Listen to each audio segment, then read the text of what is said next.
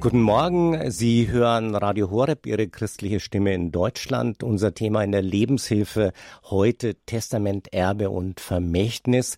Wir haben einen ausgesprochen kompetenten Experten bei Ihnen, der sich hier live Ihren Fragen stellt. Sie können natürlich bei dieser Thematik jederzeit anonym bleiben. Sagen Sie das einfach bei meiner Kollegin Zeise Bauer, die im Hintergrund Sie am Hörertelefon annimmt und dann in die Sendung schaltet. Guten Morgen, sag ich zu Rechtsanwalt Matthias Rösler. Guten Morgen. Schönen guten Morgen.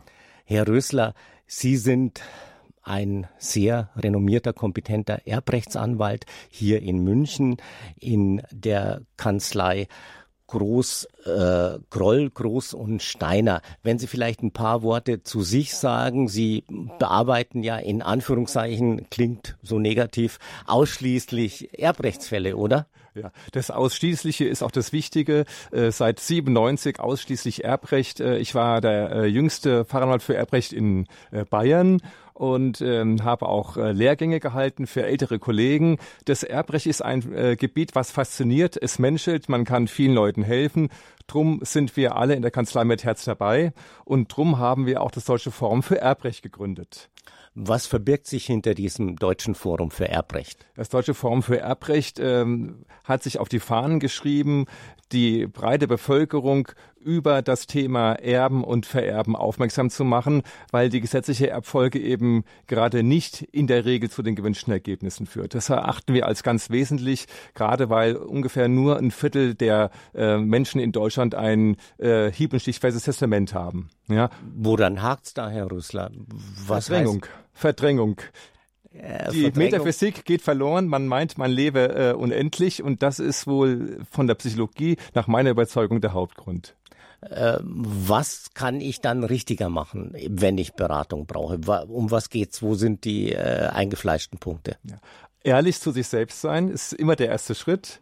Sagen, ja, ich habe äh, Kinder, die sich nicht verstehen oder ich habe gewisse Vermögen, äh, Vermögenswerte, die nicht leicht aufzuteilen sind, ähm, Absicherung äh, des überlebenden Ehegatten, Steuern sparen, wenn man bereit ist zu sagen, ja, äh, ähm, ich möchte das klären, dann einfach einen Termin ausmachen dem Fachanwalt für Erbrecht, um einfach zu äh, fachkundig zu erfahren, ob es Probleme gibt, ob es Lösungen gibt. Und ich sage und verspreche jeden, der ein gutes Testament gemacht hat, es ist ein gutes Gefühl, es ist etwas Befriedigendes.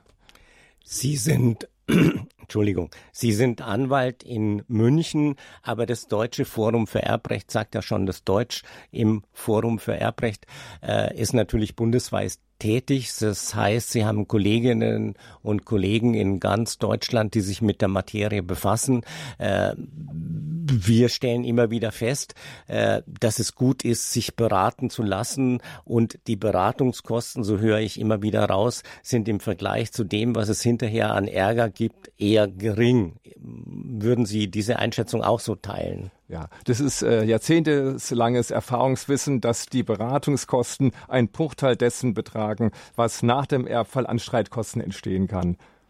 Sie können uns, äh, liebe Hörerinnen und Hörer, jetzt auch schon erreichen, wenn Sie mögen. Sie müssen nicht Ihren Namen nennen, können ihn natürlich nehmen, äh, nennen. Sie erreichen uns unter 089 517 008 008 im Studio München. Sie sind äh, wirklich jetzt schon aufgerufen, hier anzurufen, Ihren Fall, Ihre Fragen zu schildern. Rufen Sie an unter 089 517 008 008. Herr Rösler, ähm, welche Fragen gibt es denn insgesamt bei der Ausgestaltung eines Testaments? Da ist äh, zunächst die Formfrage. Ähm, viele Menschen meinen inzwischen, man könne ein Testament mit dem Computer schreiben. Das ist nicht richtig. Das ist äh, ähm, vielmehr so, dass es die Mutter aller Testamentsformen ist, eigenhändig zu testieren. Man nehme ein Blatt Papier, einen Stift, am besten keinen Bleistift und schreibe ähm, mit klaren Worten, ähm, was verfügt werden soll. Ähm, schon da hapert's. Äh, Stichwort Testamentsform. Die zweite Thematik ist einfach die, ähm, dass sich die Menschen über die gesetzliche Erbfolge keine so rechten Gedanken machen und äh, durch ein Gespräch oft auch erst entdecken, wo die Probleme bestehen. Zum Beispiel bei äh, Kindern, die sich nicht grün sind, bei unterschiedlichen Vermögenswerten, wie kann man die aufteilen, äh, bei etwaigen Steuersparmodellen. Denn auch im Rahmen einer Testamentsgestaltung wird ganz oft klar, aha, ähm, die Freibeträge werden nicht reichen, äh, so dass man überlegt, dass man eine steueroptimierte lebzeitige Vermögensnachfolge plant. Also all das ist wunderbar. Herr Rösler, wir haben äh, einen ersten Hörer, eine erste Hörerin hier in der Leitung. Ich versuche es mal, diese anzunehmen. Guten Morgen. Guten Morgen. Äh, hier ist Radio Horeb, die Sendung Testament, Erbe und Vermächtnis in der Lebenshilfe. Äh, Sie rufen, wenn ich richtig informiert bin, aus Friedrichshafen ja, an. Das ist in Ordnung, ja. Äh, welche Frage haben Sie an unseren Experten? Äh, ich möchte meinem Neffen und seiner Frau 5000 Euro geben äh, für die Grabpflege, an sich anteilige Grabpflege. Das ist ein Familiengrab, wo meine Schwester und Familie Anrecht hat und auch ich. Und als anteiliges äh, Beitrag 5000 überweisen. Äh, ich weiß nicht, muss ich das vorher überweisen und anlegen? Das hat mir jemand erst gesagt. Oder ähm, genügt es, dass es nachher ihm zugeteilt wird, wenn das im Testament steht? Ich habe ein handgeschriebenes Testament. Ja, ja, schönen guten Morgen. Ich empfehle Ihnen, dass Sie äh, in Ihrem Testament eine Klausel aufnehmen äh, unter der Rubrik Auflage und Sie dann schreiben, dass diese 5000 Euro jeweils dazu äh, verwendet werden äh, müssen, äh, Ihr Grab zu pflegen auf die Dauer von äh, fünf oder zehn, 15 Jahren. Ja. Ist ja. die Frage für Sie ausreichend beantwortet? Äh, wir hoffen, sage ich, ja, äh, ich ja. bin ja nur der Assistent des Meine Anwaltes. Frage war jetzt nur, äh, muss ich das im Voraus schon überweisen und äh, auf mein Konto festlegen? Oder, oder genügt es einfach, wie Sie sagen, im Testament? Es genügt im Testament. Sie brauchen das nicht vorab überweisen. Also ich muss das nicht vorher machen. Nein, brauchen Sie nicht. Herzlichen Dank für Ihre Frage. Haben Sie einen schönen Tag. Viel Freude mit unserem Programm hier bei Radio Horeb. Herzlichen Dank nach Friedrichshafen. Guten Morgen. Wir haben einen Hörer, eine Hörerin aus Stockdorf, nehme ich an, sehe ich bei München. Guten Morgen. Guten Morgen. Welche Frage haben Sie denn an den Herrn Rösler, den Sie jederzeit unter 089 517 008 008 auch erreichen können? Bitte sehr, Herr Rösler. Ja, ähm, schönen guten Morgen. Ihre Frage lautet wie? Guten Morgen. Meine Frage lautet, wenn ich ein äh, handschriftliches Testament mache, und da fällt darunter eine, ein Erbe und ein, zwei, also oder drei kleine Vermächtnisse. Mhm. Und wenn aber ein Teil des Erbes äh, sind verschiedene Banken bei verschiedenen Instituten, ist es nötig, dass ich da die alle erwähne? Das heißt, ich muss dann öfter das Erbe wieder, äh, den, das Testament neu schreiben. Oder genügt es die Bankkonten, wenn ich draufschreibe? Also im Testament brauchen Sie die einzelnen ähm, Kontennummern nicht erwähnen, äh, nicht die können sich auch ändern. Das Einfachste ist äh, für Sie, wenn Sie ähm, die jeweiligen Banken benennen und sagen, dass die Guthaben auf diesen ähm, Banken äh, nach dem Tod entsprechend zu verteilen sind. Genau, das ist schon für mich wichtig, weil gerade jetzt in dieser äh, ungewöhnlichen Zeit mit den Zinsen, das verändert sich ja laufend. Ja.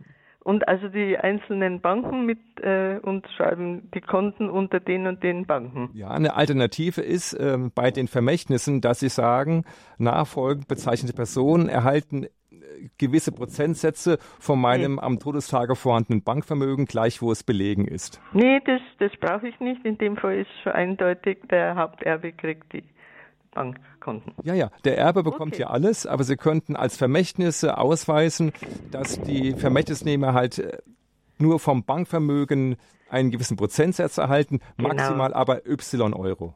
Genau, ja. aber das ist für viele auch wichtig, ja. Also in, in meinem Fall betrifft es nicht. Ja, wunderbar. Okay, das war schon für mich sehr wichtige Auskunft. Herzlichen Dank nach vielen, Stockdorf. Vielen Dank. Wir wünschen Ihnen einen äh, schönen Tag, viel Freude mit unserem Programm hier Danke. in der Lebenshilfe Radio Horeb, Ihre christliche Stimme in Deutschland. Heute mit dem Thema Testament, Erbe und Vermächtnis im Studio der Rechtsanwalt Matthias Rösler. Wir haben einen Hörer, eine Hörerin aus Augsburg. Guten Morgen. Guten Morgen. Ja, hallo, hier ist, ähm, guten Morgen, ja. ähm, Sie müssen genau. Ihren Namen nicht nennen, aber Ihre Frage sollten Sie ja. an den und Anwalt zwar, stellen, in aller Ruhe bitte. Und zwar, ja genau, äh, ich möchte auch ein Testament erstellen. Äh, bei mir, äh, wenn also die Elterngeneration, sage ich, nicht mehr lebt, dann kommen als Erben eigentlich nur in Frage äh, zunächst mal meine Cousinen ersten Grades und Cousins, das sind sechs Stück und dann habe ich aber auch noch so 25 äh, Cousinen und Cousins zweiten Grades. Von, das ist alles von der einen väterlichen Linie praktisch und von der mütterlichen Linie. Da beginnt es eigentlich erst bei äh, Cousine zweiten Grades. Äh, da gibt es gar keine ersten Grades. Und meine Frage ist jetzt, würde das Erbe dann äh, an meine, also automatisch, also zumindest äh, an, äh, an meine Cousinen ersten Grades gehen? Wenn die noch leben natürlich, wenn von denen noch jemand lebt. Und, äh, und die zweiten Grades und, und, und sonstigen, die werden dann nicht mehr berücksichtigt oder, oder werden die von der gesetzlichen Erbvolle doch berücksichtigt? Das habe ich irgendwie noch nirgends gefunden.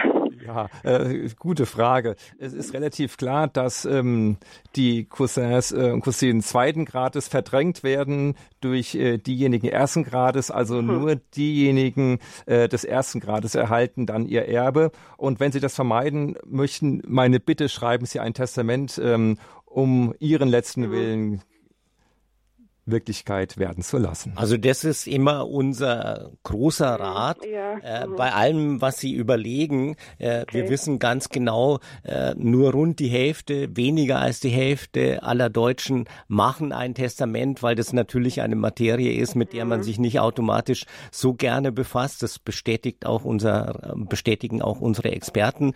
Lassen Sie sich beraten, äh, versuchen Sie sich einen Anwalt Ihres Vertrauens, googeln Sie Sie mal beim Deutschen Forum für Erbrecht, ist jemand bei Ihnen in, der Aug in Augsburg in der Nähe, machen Sie sich, sag ich immer, äh, das läuft ja nicht immer sofort die Taxiuhr, wenn Sie irgendwo die Tür äh, überschreiten, machen Sie sich fünf Minuten, zehn Minuten Eindruck von dem Anwalt, der mhm. Anwältin, ob Ihnen die passt, aber bei dem, wie Sie schildern und ich sage jetzt als Hobbyjurist, äh, das klingt schon kompliziert, was Sie vorhaben, äh, natürlich durchführbar, äh, ist natürlich äh, fachlicher Rat immer angebracht. Sie müssen sich ja, sag ich immer, in meinem Privatleben, äh, Sie können sich ja eine Meinung holen und müssen es trotzdem nicht machen, wenn Sie nicht überzeugt sind. Sollte ich dann eher zu einem Notar oder zu einem Anwalt gehen? Das ist auch unterschiedliche Empfehlungen. Ja, also der Rat, der ist sehr wichtig. Ähm, ich empfehle zunächst den Fachanwalt für Erbrecht, weil mhm. der Notar berät grundsätzlich nicht über Erbschaftssteuern. Das ist mhm. nicht seine mhm. Äh, Aufgabe. Drum lieber zum Fachanwalt für Erbrecht. Da können Sie auch ähm, eine gewisse Vergütung von vornherein vereinbaren. Okay. Ja. Aha. Ich hoffe, Sie, wir haben Ihre ja. Fragen ja, gut okay. beantwortet. Mhm. Äh, wir gut. machen solche Sendungen auch äh, immer Danke. wieder. Äh, scheuen Sie sich nicht, bei uns auch anzurufen. Wir bieten solche Sendungen immer wieder an. Sie finden auch einige Informationen bei uns äh, unter www.horeb.org im Internet. Schauen Sie sich in Ruhe an. Wenn Sie eine Frage darüber hinaus haben, äh, wenden Sie sich äh, an einen Anwalt, ein, eine Anwältin. Googeln Sie ruhig beim Deutschen Forum für Erbrecht. Herzlichen Dank nach Augsburg. Schönen Tag. Danke Ihnen auch.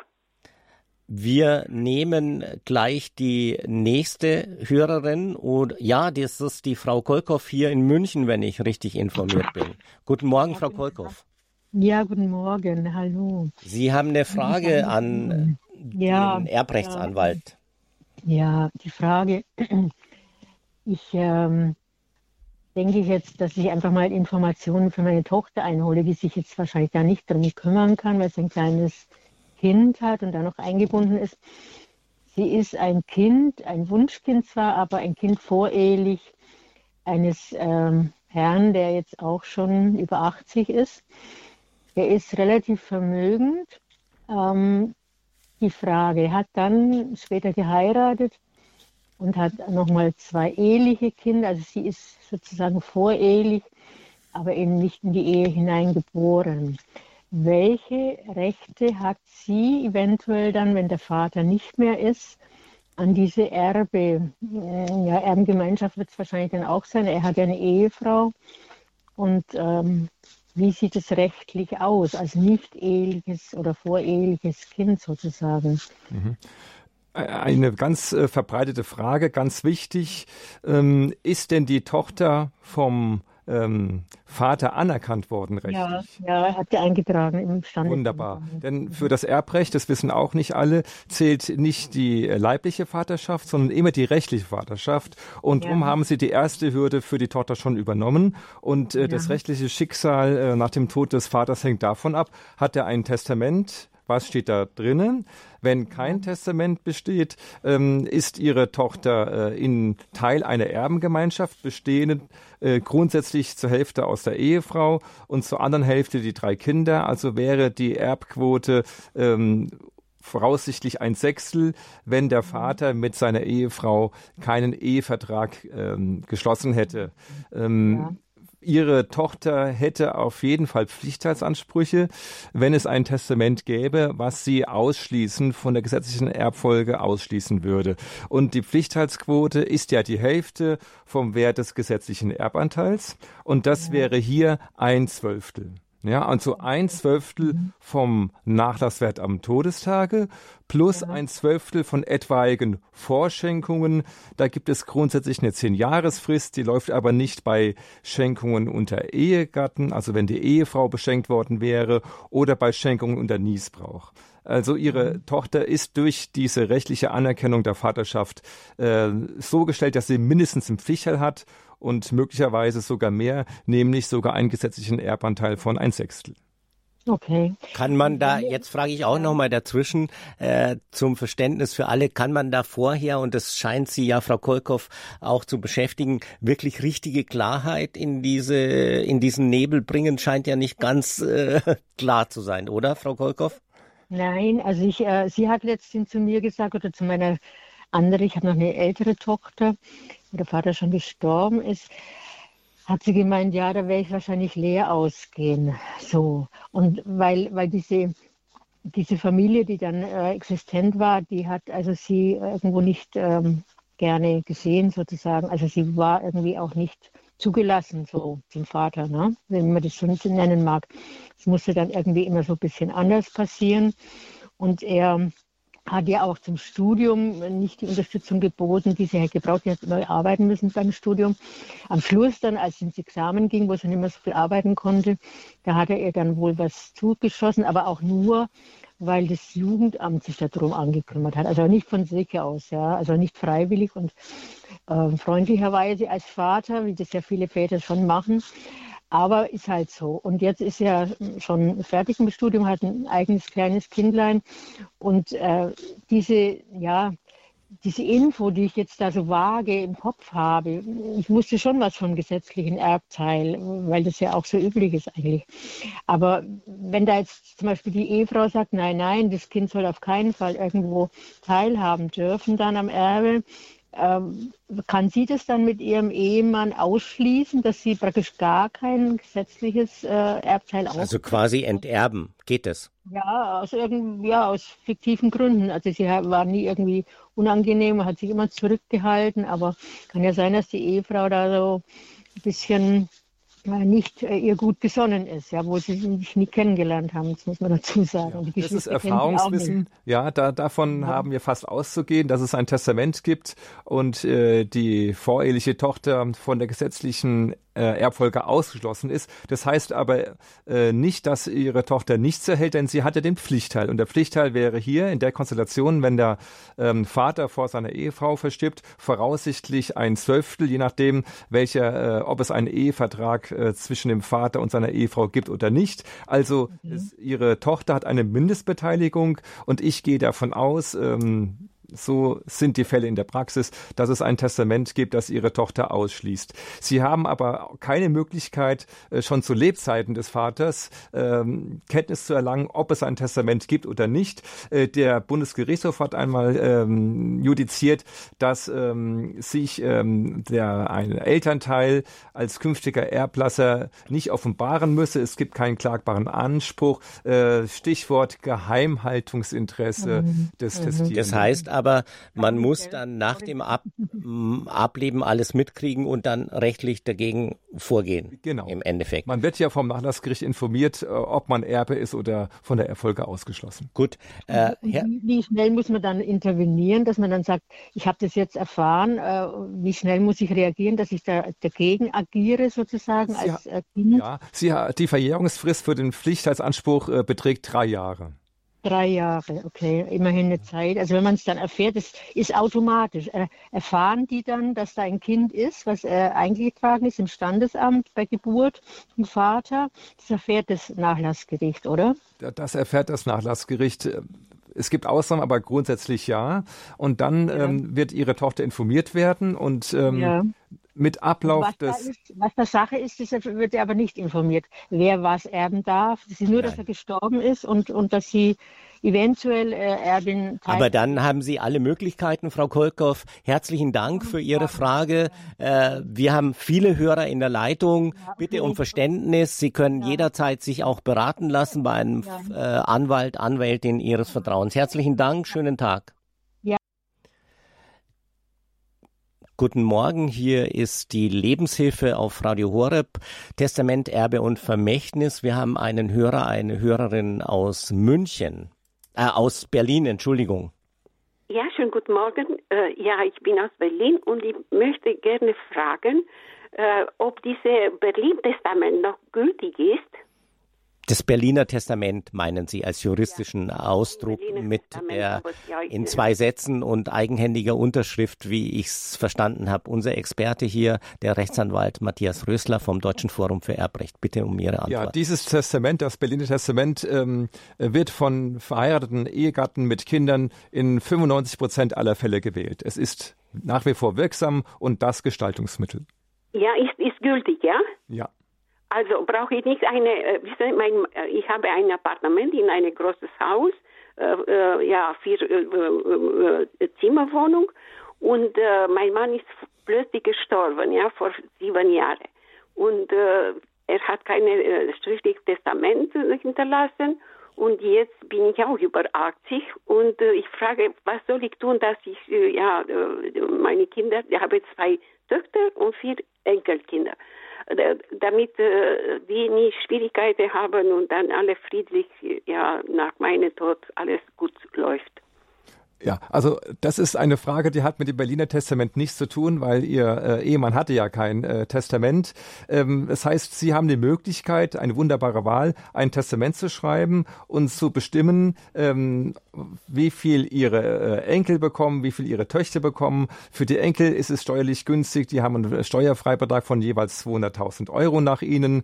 Und ähm, da kann man ein wunderbares Testament aufsetzen, am besten über einen Anwalt befragen, Erbeinsetzung die Töchter und dann Enkelkindervermächtnisse und dann wird alles sicher gut geregelt werden. Also da soll ich zu einem Anwalt gehen und das alles regeln. Also das ist immer, das ist immer äh, unser Rat, alle Experten, nicht nur Herr Rösler, auch Dr. Steiner, der uns oft zur Verfügung steht.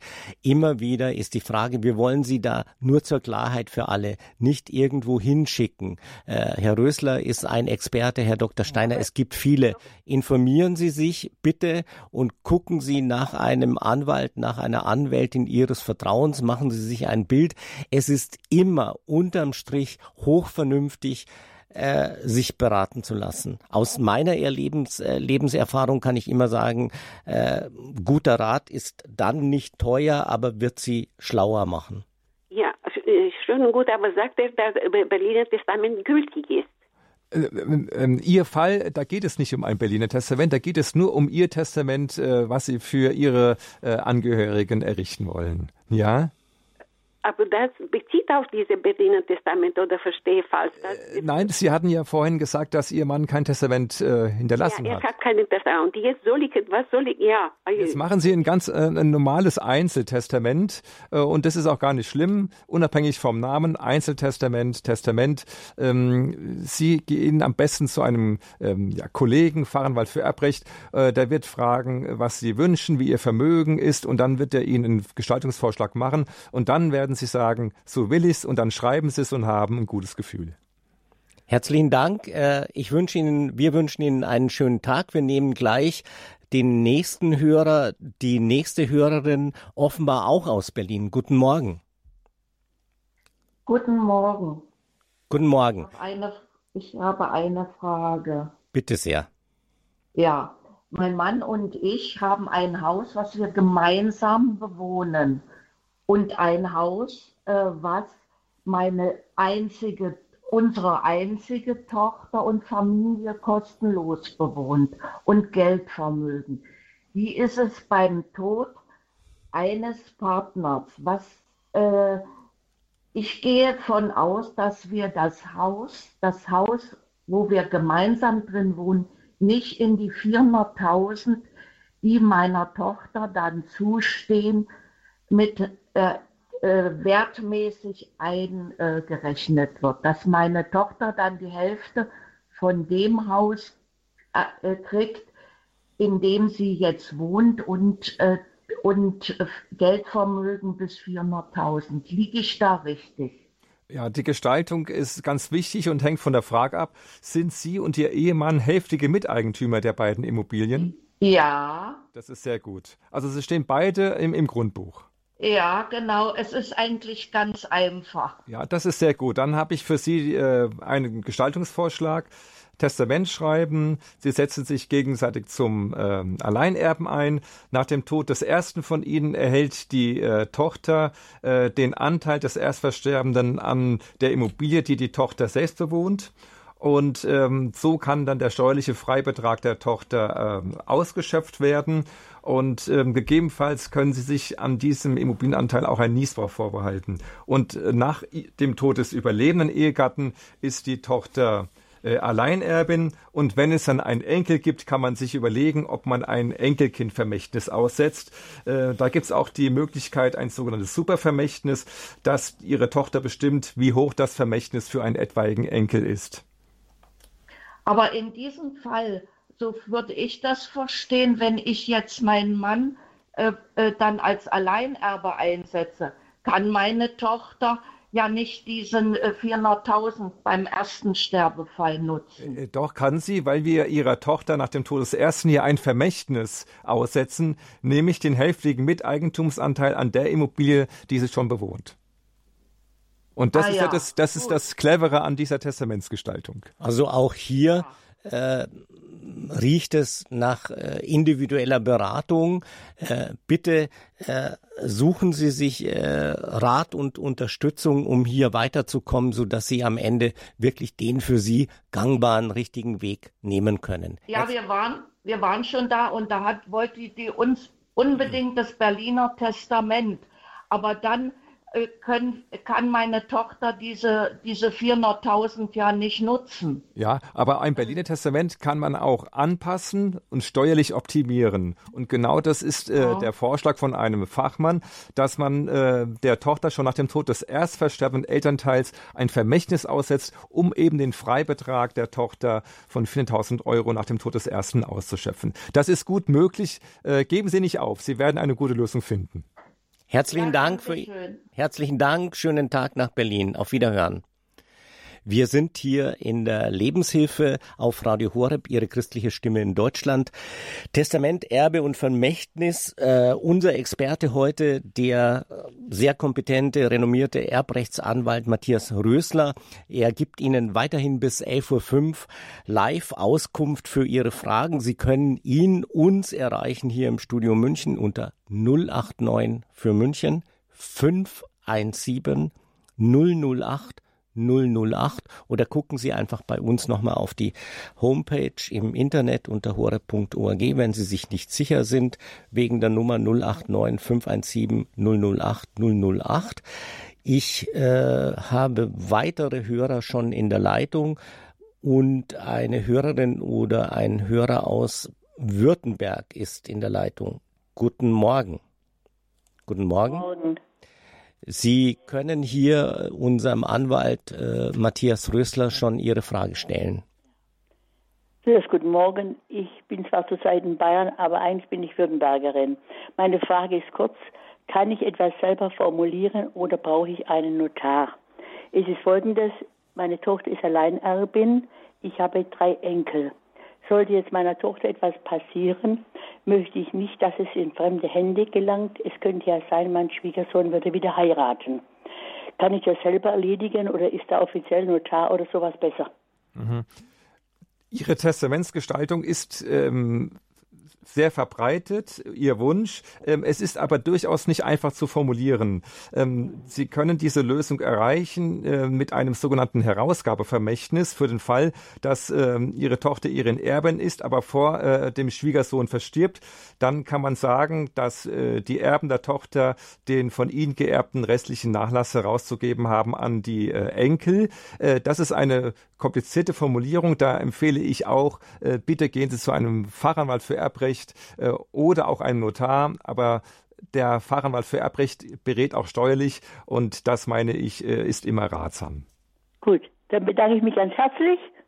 Herzlichen Dank für Ihre Frage. Gute, ja? Wo immer Sie sich heute in Bayern aufhalten, hören Sie unser Programm. Haben Sie viel Freude mit dem? Ja, ich höre viel Radio Horeb. Das ist schön, freut uns immer. Herzlichen Dank und wir freuen uns, dass wir Ihre Frage gut beantworten. Ich bin sehr zufrieden. Vielen Dank. Danke Ihnen, herzlichen Dank. Ja, Jetzt schiebe ich hier zur Halbzeit auf Radio Horeb in der Lebenshilfe Testament, Erbe und Vermächtnis mit unserem Erbrechtsanwalt Matthias Rösler mal eine andere Frage dazwischen, bevor wir sofort mit Hörern hier weitermachen.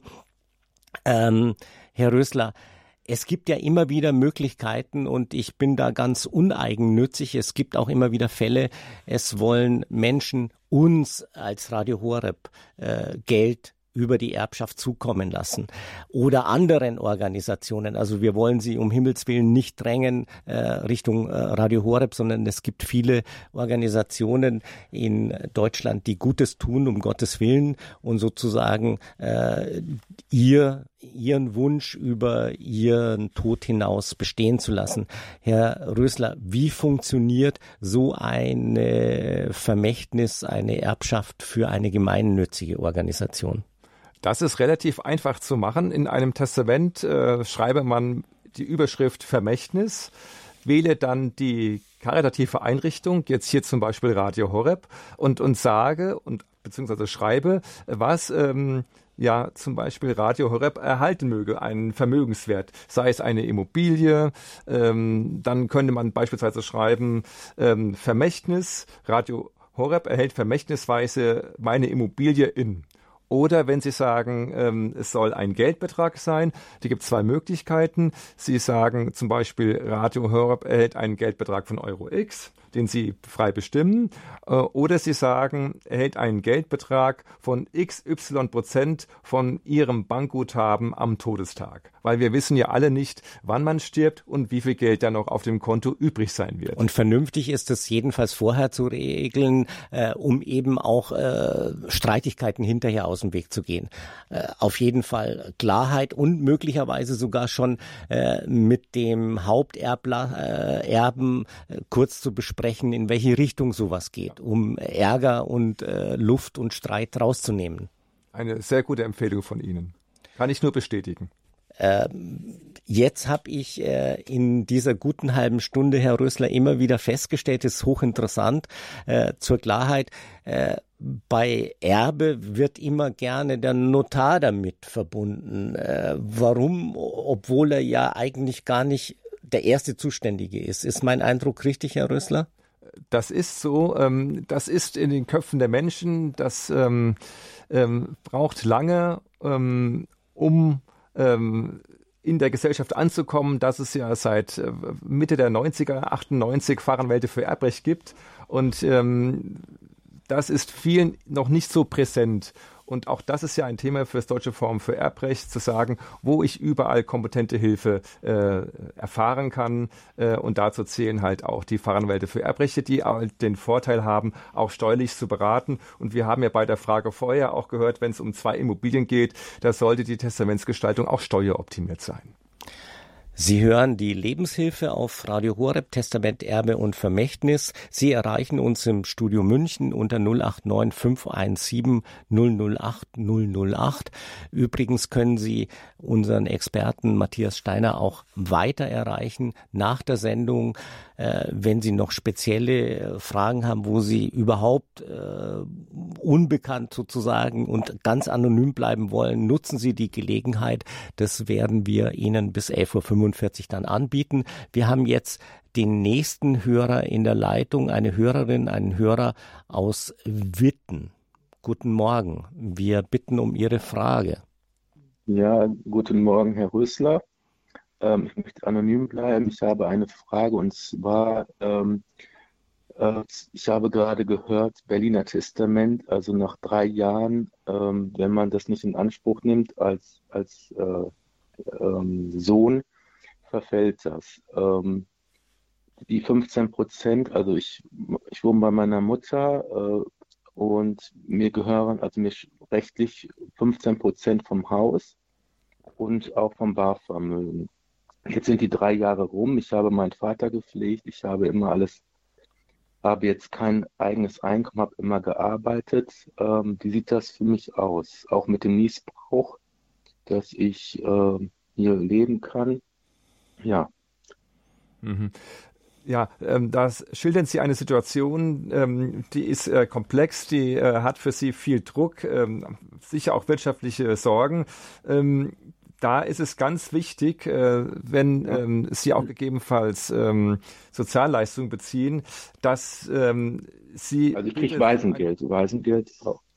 Ja, dass Sie bitte zu einem ähm, Kollegen gehen, äh, weil ähm, da müsste ich jetzt ganz viel nachfragen, wie genau die äh, Eintragung ist, äh, wie Sie dazu gekommen sind, wie die äh, Verteilung der Einkünfte ist, äh, wie das Testament geregelt ist, um ein Bild zu erfassen, damit ich Sie überhaupt beraten kann. Ja. Also das ist schon sehr speziell, bitten wir um Verständnis. Das lässt sich sozusagen äh, über die Ferne, äh, ohne dass man sich mal gesehen hat, Papiere äh, gesichtet werden, äh, überhaupt nicht beurteilen. Also da sind wir sozusagen äh, alle bisschen nicht nur vorsichtig, sondern das wäre auch unlauter, hier einen Rat abzugeben. Da bitte Gut, ich dann Sie um... Dann wäre dann die Frage nur, also wie ich es gerade gehört vor zehn Minuten, äh, ist es noch möglich, halt das irgendwie dann äh, anzufechten? Also gibt es da noch Möglichkeiten dann? Oder welche?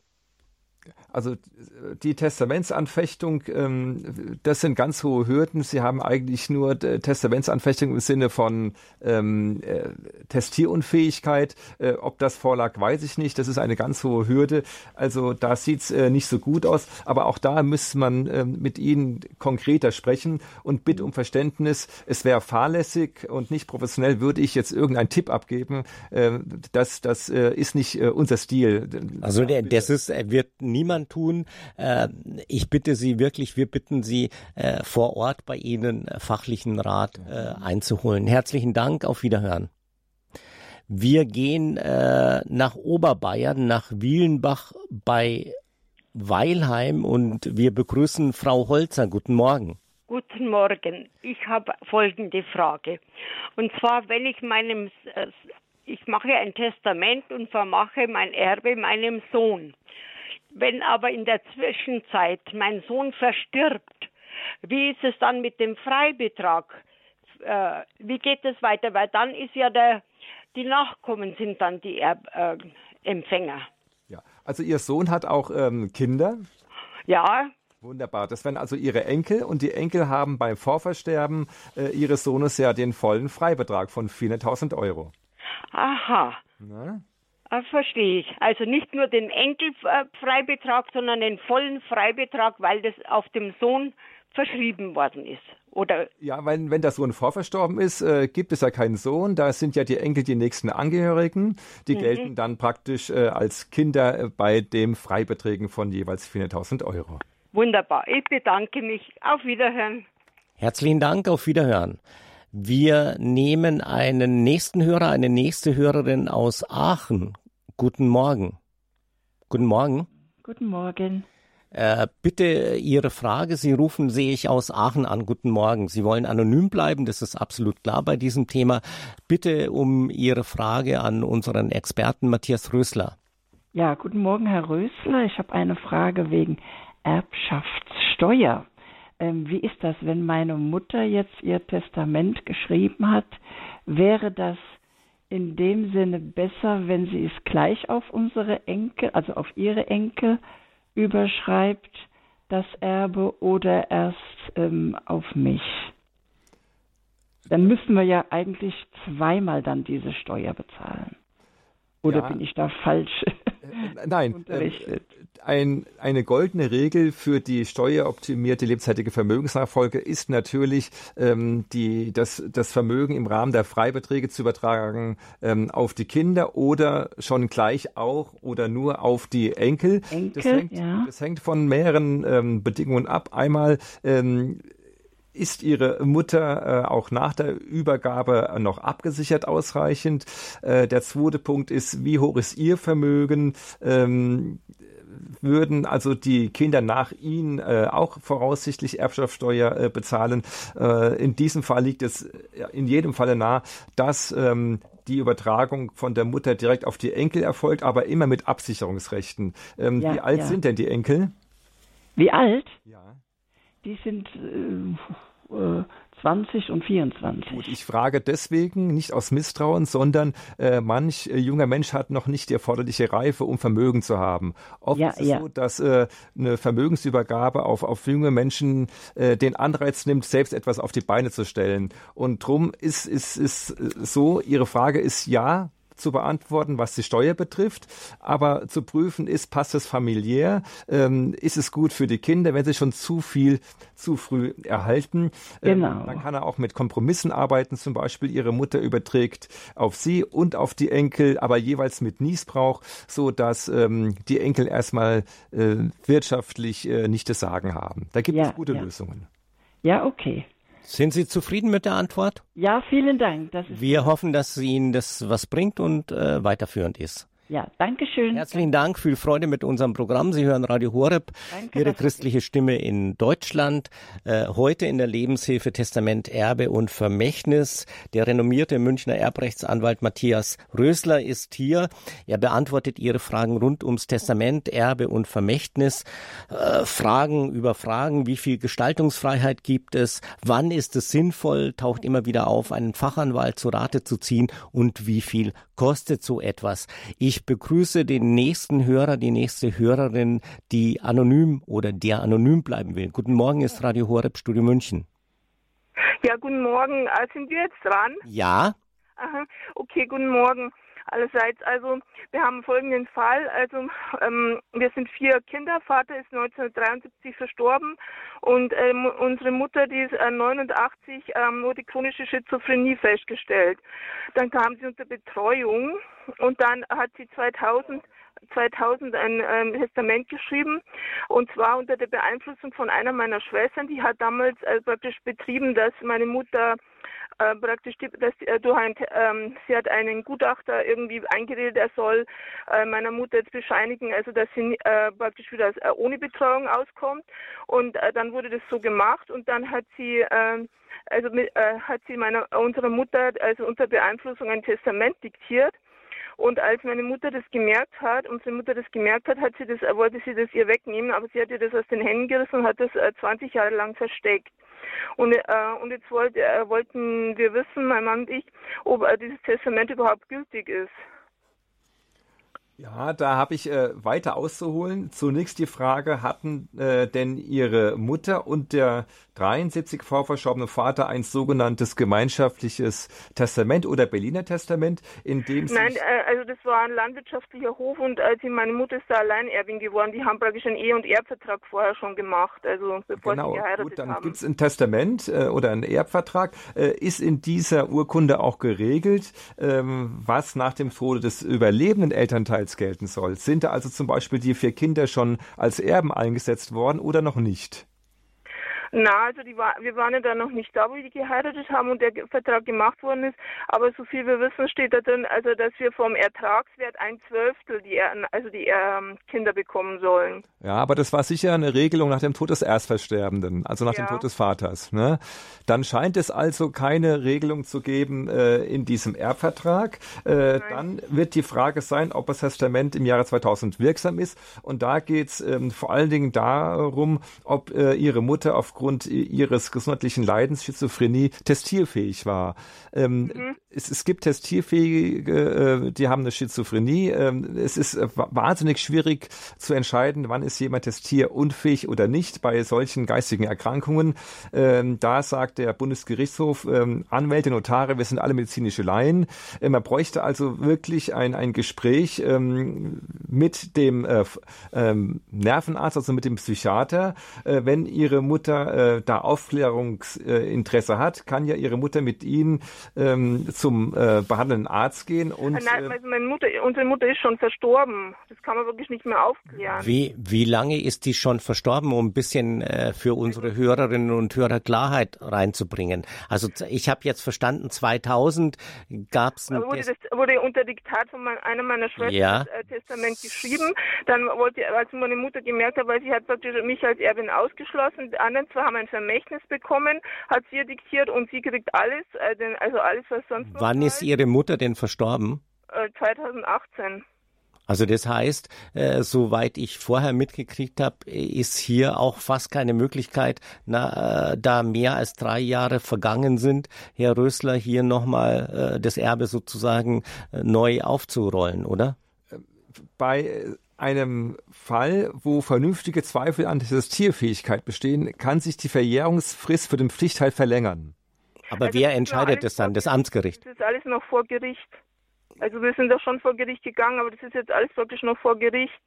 Also das ist ein laufendes Verfahren, in dem Sie ja. sind oder schon entschieden? Ja, Und, nein, äh, ein laufendes. Hat, hat das ähm, Gericht ähm, einen Sachverständigengutachten äh, in Auftrag gegeben, äh, dass die Testierfähigkeit äh, geprüft wird zum Zeitpunkt der Testamentserrichtung? Ein, also hat kein Sachverständigen beauftragt.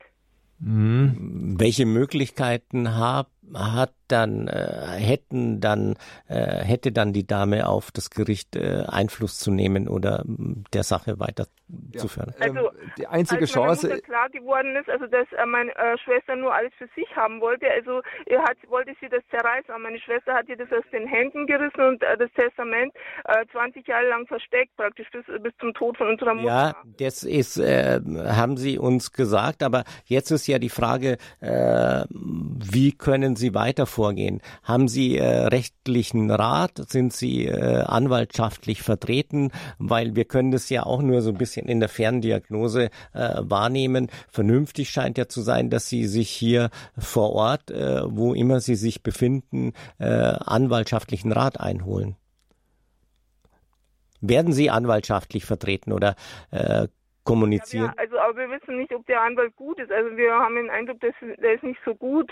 Ist es ein Fachanwalt für Erbrecht? Also der, ist, der ist nicht jetzt direkt ein Experte für Erbrecht. Mhm. Also es sind zwei Themen bei Ihnen. Einmal die Testierfähigkeit. Da muss man ja. halt ähm, medizinische Anknüpfungstatsachen liefern, ähm, äh, die darauf schließen lassen, konnte Ihre Mutter Bedeutung und Tragweite eines Testaments erkennen. Und der zweite Punkt, das ist noch viel schwieriger, das ist zu beweisen, äh, Drohung und ähm, Beeinflussung äh, ihrer Mutter durch die äh, Tochter, ähm, durch ihre mhm. Schwester. Sie waren ja nicht dabei und das ist immer ganz, ganz äh, hohe Hürde.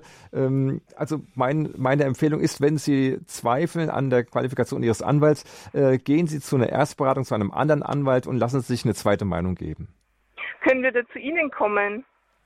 Rein theoretisch können Sie kommen. Wir wollen aber, um das nochmal klarzustellen, hier keine Werbesendung veranstalten. Herr Rösler ist ein Anwalt, aber äh, googeln Sie das Deutsche Forum für Erbrecht hier in München äh, mit dem Namen Matthias Rösler und machen Sie sich gerne vom Herrn Rösler einen Eindruck. Aber äh, wir als Sender werden hier nicht sagen, machen Sie das. Wenn Sie einen guten Eindruck haben, äh, dann äh, ist es natürlich vernünftig. Der Hauptpunkt ist, äh, Rösler unabhängig äh, wie bei einer, ich sag immer, äh, wenn man äh, sich bei einer ärztlichen Einschätzung, bei einer schweren Krankheit etwa, ohne mhm. das jetzt vergleichen zu wollen, würden Sie vermutlich, jeder von uns äh, würde sich dann auch nochmal eine zweite Meinung einholen und das ist hier wahrscheinlich hochvernünftig. Äh, bilden Sie sich nochmal eine Meinung äh, von einem anderen Unabhängigen, zu dem Sie wirklich Vertrauen haben. Das ist mehr können wir hier äh, aus der Distanz nicht sagen. Danke für einen Anruf. Wir wünschen Ihnen äh, alles Gute für Ihre weitere Zukunft. Herzlichen Dank. Auf Wiederhören. Vielen Dank auch, gell? Wir gehen jetzt hier auf Radio Horeb in der Lebenshilfe Testament Erbe und Vermächtnis im Studio München, vom Studio München aus in den Raum Karlsruhe und begrüßen eine Hörerin, einen Hörer, meine ich, rauszuhören. Guten Morgen. Guten Morgen. Ah, eine Hörerin, Entschuldigung. Guten Morgen. Ich bin nicht mehr so jung, das hört man an meiner Stimme. Nein, das hätte ich jetzt nicht erkannt. Es tut mir leid. Aber ich, ich, leide seit Corona auch mit meiner Stimme, mit meiner oh. Geschichte. So. Okay. Also ich habe folgende Frage. Ich bin eine Hörerin von Radio Horeb von vor vielen Jahren schon und ich möchte, wenn ich sterbe, wirklich auch einen Teil äh, Radio Horeb oder anderen guten Organisationen zukommen lassen, weil ich keine geborene Kinder habe. Ich habe angenommene Kinder, aber die sind alle gut versorgt, ja. So, meine Schwester wohnt noch, meine Mutter ist gestorben mit fast 102 Jahren vor einem halben Jahr. Bis dahin hatte ich gutes Verhältnis mit meinen zwei Schwestern. Jetzt, die Mutter ist gerade um die Ecke gefahren, leider, und von da, aber also nach, nach der Beerdigung, seitdem werde ich weder angerufen noch sonst was. Und man gibt einfach bei dem, äh, bei dem Nachlassgericht nicht den Namen meiner Geschwister an. Also die, die äh, Schwester, die noch im Haus wohnt, hat eine Steuersache da drin in ihrem Haus, also ein Büro im Haus und äh, meint eben, sie ist die Alleinerbin. Es ist mein Vater, der sehr gerecht war, ist vor 32 Jahren gestorben und hat ein Testament hinterlassen, wo er ganz klipp und klar gesagt hat, nach dem Tod seiner Frau sollen die vier Töchter seine, äh, von dieser Ehe zu gleichen Teilen erben und meine zwei Halbbrüder haben schon ihr Pflichtteil von Vaterseite bekommen. Ja? Und jetzt geht es darum, dass die Schwester einfach nicht beim Nachlassgericht die Namen ihrer, also unserer Schwester in Amerika nennt oder auch der Neffe von meiner verstorbenen Schwester. Und ich werde jetzt angeschrieben vom Nachlassgericht, ich soll bitte die, die Adressen geben, aber ich habe sie ja nicht. Meine Schwester hat immer meine Mutter vertreten, schon eben vorher. Und meine Mutter hat jetzt zwei 2018 äh, oder 17 mit 95 Jahren ein eigenes Testament verfasst, wo sie nur die zwei Töchter als Erben einsetzt. Eine Schwester in Amerika und eben die äh, Schwester, die bei ihr im Haus immer lebte und ich soll nur ein Pflichtteil bekommen und meine, die Kinder meiner verstorbenen Schwester auch nur das Pflichtteil. Ich habe nicht so viel Geld, einen guten Anwalt zu nehmen und möchte einfach gerne bitten, ob Sie mir einen Rat geben können. Natürlich. Sehr gerne sogar. Das ist ja sehr belastend, was Sie schildern. Entscheidend ist die Frage, äh, Sie haben erwähnt, Ihr Vater hatte ein äh, Testament errichtet und darin schon bestimmt, dass die vier Kinder erben sollen. Hatte Ihre Mutter dieses Testament mit unterschrieben oder nicht? Ich habe nur gesehen, dass es mein Vater unterschrieben hat und hat eben diese Auszahlung für die zwei, also meine zwei Halbbrüder, die haben ihr Pflichtteil bekommen und ich habe damals nichts getan, weil ich gewusst habe, wir haben, wir sind, äh, wir sind ja auch Flüchtlinge, also ich weiß, da ist sicher noch Schulden auf dem Haus. Ich habe mein Erbe dann daraufhin nicht in Anspruch nehmen wollen. Mhm. Aber daraufhin ist das wie, wie eben mm, in Vergessenheit geraten. Niemand hat darüber jemals gesprochen und jetzt stellt sich meine Schwester so hin, sie hat ja zwei Jahre Zeit, vielleicht, ich weiß es ja nicht. Äh, wir hatten bis zur Beerdigung jeden Tag Kontakt und seit einem halben Jahr beide Schwestern wir, null. wir wollen Ihnen, mal, wo die in Amerika wir, wohnen. wir wollen Ihnen ein äh, bisschen helfen, Sie da zu entlasten. Lassen Sie uns das mal ein bisschen gemeinsam äh, mit dem Anwalt äh, Herrn Rüssler versuchen abzuschichten. Schön, äh, danke. Der, der erste Punkt, der Sie ja auch belastet, dass Sie vom Nachlassgericht um diese Adressen gefragt werden. Ja. Ich kenne das auch aus meinem Leben, wenn man Adressen nicht hat, dann kann man keine weitergeben. Das ist nicht Ihre Schuld und nicht Ihr Problem. Ich weiß es jetzt nicht, äh, inwieweit sozusagen die Beweis Führung auf Seiten des Nachlassgerichts in Anführungszeichen Beweisführung liegt, aber davon wollen sie, wollen wir sie erstmal äh, wirklich befreien.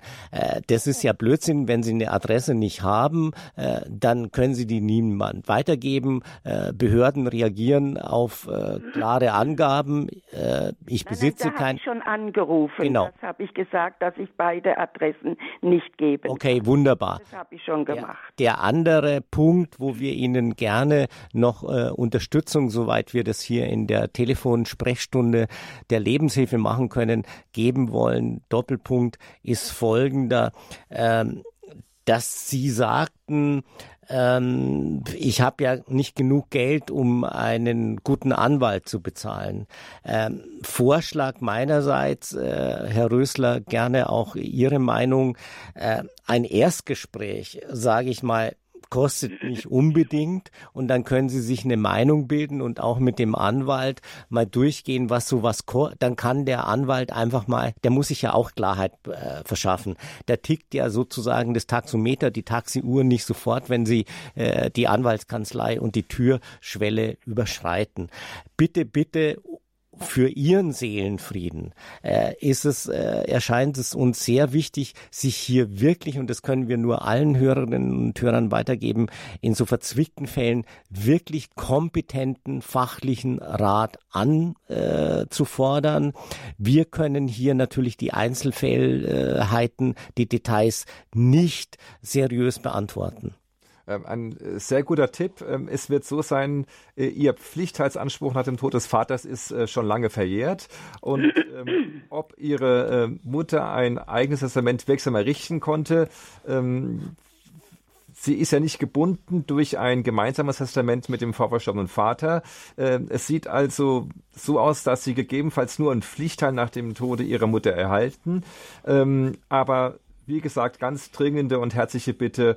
Äh, Sie spüren ganz große Entlastung, wenn Sie sich ähm, im Rahmen einer Erstberatung beim Fachanwalt beraten lassen. Äh, Sie brauchen die Klarheit, äh, um das Kapitel auch irgendwann abschließen zu können. Bitte sehr. Äh, trotzdem erstmal herzlichen Dank.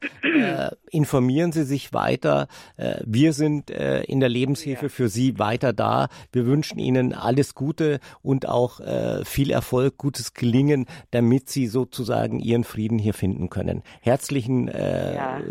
Dank für Ihren Anruf. Schöne Woche.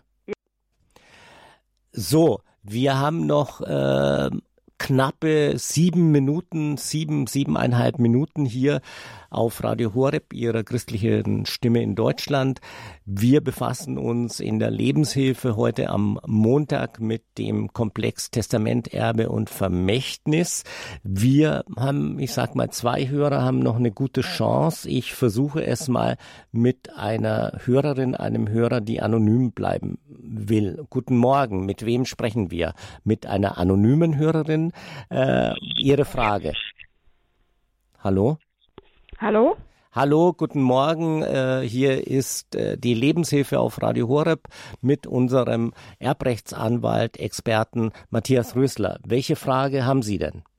Ja, folgende. Wir haben, äh, bin verheiratet, normal klassisch äh, äh, Gütergemeinschaft, eine leibliche Tochter. Wir wohnen gemeinsam in einem Haus, das aufgeteilt ist in zwei Eigentumswohnungen. Eine gemeinsame Eigentumswohnung bewohnen wir selbst, ist je zur Hälfte im Grundbuch äh, Ehepartner, also mein, mein Ehemann und ich so eingetragen. Die zweite Wohnung ist äh, eine kleinere Wohnung und äh, im gleichen Haus und die ist äh, allein auf meinen Namen eingetragen. Wenn bei nur 400.000 Euro äh, quasi schon die Steuer greift, wie kann man das dann ähm, aufteilen, sodass quasi der verbleibende Ehegatte, also wenn einer früher äh, stirbt, vom anderen nicht so viel zahlen muss? Eine sehr praktische Frage. Ja, bitte sehr, Herr und, Rössler. Und gegebenenfalls auch dann die Tochter, weil man weiß ja auch nicht, wer zuerst dann stirbt, oder? Ja, genau. Ja, ganz äh, wichtige Frage. Ähm, es gibt ein Steuerprivileg. Ähm, und zwar ist es so, äh, wenn Sie äh, die eigengenutzte ähm, Immobilie je hälftig äh, im Grundbuch mit Ihrem Mann äh, erben, also den Anteil Ihres äh, des Erstversterbenden, dann ist das steuerfrei. Das ist der sogenannte Familienheim-Freibetrag. Wenn Sie dort noch zehn Jahre leben oder wenn sie früher ausziehen müssten infolge beispielsweise Pflegebedürftigkeit. Also haben der überlebende Ehegatte diesen Familienheim-Freibetrag unabhängig vom Wert der, äh, der eigengenutzten Wohnung und 500.000 Euro. Ja? Plus 500.000. Also äh, darf ich nochmal kurz wiederholen. Also wenn jetzt mein Mann vor mir stirbt, dann würde ich diese äh, 500.000 äh, frei haben und den Oder ganz frei. E egal wie, wie, wie, wie hoch der Wert ist. Egal wie hoch. Ah, und woher kommen da jetzt die 500.000? Das, das hat der Gesetzgeber gesagt. So, das ist der allgemeine Freibetrag unter Ehegatten, unabhängig vom Ehevertrag oder nicht. Aha, okay. Ja, also das würde ähm, hier langen und ähm, bei äh, der Gestaltung äh, Ihres Testaments bietet sich äh, auch hier aus steuerlichen Gründen an, dass die Tochter nach dem Tod des Ersten schon ähm, einen Immobilienanteil erhält, aber dann mit Niesbrauch für den ähm, ja, überlebenden Ehegatten. Können Sie mhm. alles wunderbar regeln. Auch hier gilt äh, fachlichen Rat äh, zusätzlich bei Ihnen zu Hause einzufordern, äh, anzufragen. Mhm. Herzlichen Dank für einen Anruf. Viel Freude mit unserem weiteren Programm heute. Herzlichen Dank. Schöne Woche. Wiederhören. So, und wir gehen 11.01 Uhr in der Lebenshilfe nach Bamberg in Oberfranken. Guten Morgen. Welche Frage haben Sie an unseren Erbrechtsanwalt? Guten Morgen. Folgendes Problem. Ähm, ich habe eine Verwandte, wäre vielleicht bereit, also wäre bereit, es zu machen, meine Bestattung zu regeln. Ich selber habe das notarielle Testament auflösen müssen, weil keine dieser Erben mehr lebt. Ich habe ein handschriftliches, sie weiß, wo es liegt. Und ich habe nur einen Fonds, sonst kein Bargeld. Das Haus, das ich verkaufen möchte, ist noch nicht so weit. Ähm, wenn ich jetzt sterbe, wie und der Löwenanteil im Testament, also vielleicht 95 Prozent oder was, ist im religiösen Institut vermacht. Ich muss es nochmal neu machen, wenn, die, wenn das Haus verkauft ist und ein paar kleine Erben da noch abgefunden werden, aber das nur nebenbei. Wie mache ich das, dass ich, bevor Testamentseröffnung praktisch bestattet werde, was kann ich da schreiben? Und muss ich sie dann, ich habe nur den Fonds, im Fonds eintragen, ich habe kein Bargeld. Hm. Wie handhabe ich das? Also das ist relativ einfach. Ähm, Testamentsgestaltung. Sie sagen, wenn Sie sagen, der Löwenanteil soll an eine karitative Einrichtung gehen, sagen Sie, diese Einrichtung ist Erbe. Und ähm, dann in dem nächsten Abschnitt äh, sagen Sie, ich setze folgende Vermächtnisse aus, weil Sie ja noch äh, äh, gewisse Menschen, die Ihnen wichtig sind, bedenken wollen mit äh, Vermögenswerten, mit kleineren. Und dann unterschreiben Sie das. Und dann ist es unabhängig davon, äh, wie sich Ihr Bankvermögen oder die Fonds entwickeln. Das, äh, das Institut ist weit weg von Bamberg. Wie soll ich das? Ich hätte es eigentlich ganz gern, und sie wird es auch machen. Ich würde als Beamte dann zwei Monatsgehälter, bis zu zwei Monatsgehälter bekommen für das, was anfällt. Ich würde es eigentlich gern dir übergeben, weil sie zwei Töchter hat bei der Sparkasse. Aber wie kann ich das handhaben? Dass dies im Voraus macht, ist ungünstig, oder? Na, das können Sie im Testament äh, ganz einfach regeln. Ja, aber das wird ja, das Testament wird erst nach Wochen aufgemacht. Ja, das macht nichts. Der, der Erbe hat es dann zu erfüllen, was Sie im Testament geschrieben haben. Das ist äh, immer so, da gibt's immer Fristen und äh, am nächsten Tag wird es nie passieren. Äh, auch hier gilt bitte, holen Sie sich nochmal in Bamberg äh, bei einem Anwalt Ihres Vertrauens bitte äh, den fachkundigen Rat, so dass Sie wirklich zufrieden sind. Ansonsten können Sie bei uns jetzt mit Matthias Rösler im Anschluss an diese Live-Sendung noch bis 11.45 Uhr, also eine gute halbe Stunde, äh, telefonieren, ihm äh, Ihre Punkte, Ihre Fragen, Probleme, wie auch immer, vollkommen anonym schildern unter 089 517 008 008 unter 089 im Studio München 089 für München 517 008 008 008 steht Ihnen Matthias Rösler vom Deutschen Forum für Erbrecht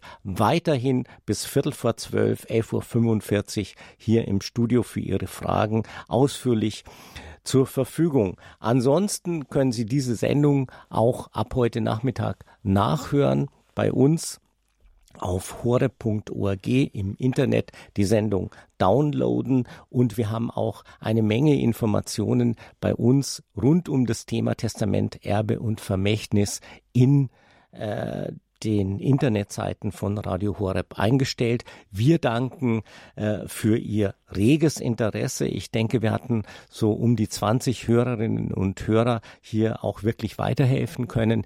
Die Fragen waren teilweise ganz knifflig. Mein Name ist Günter Lindinger. Ich wünsche Ihnen einen schönen Sendetag mit Radio Horeb. Danke, Herr Rösler. Vielen Dank.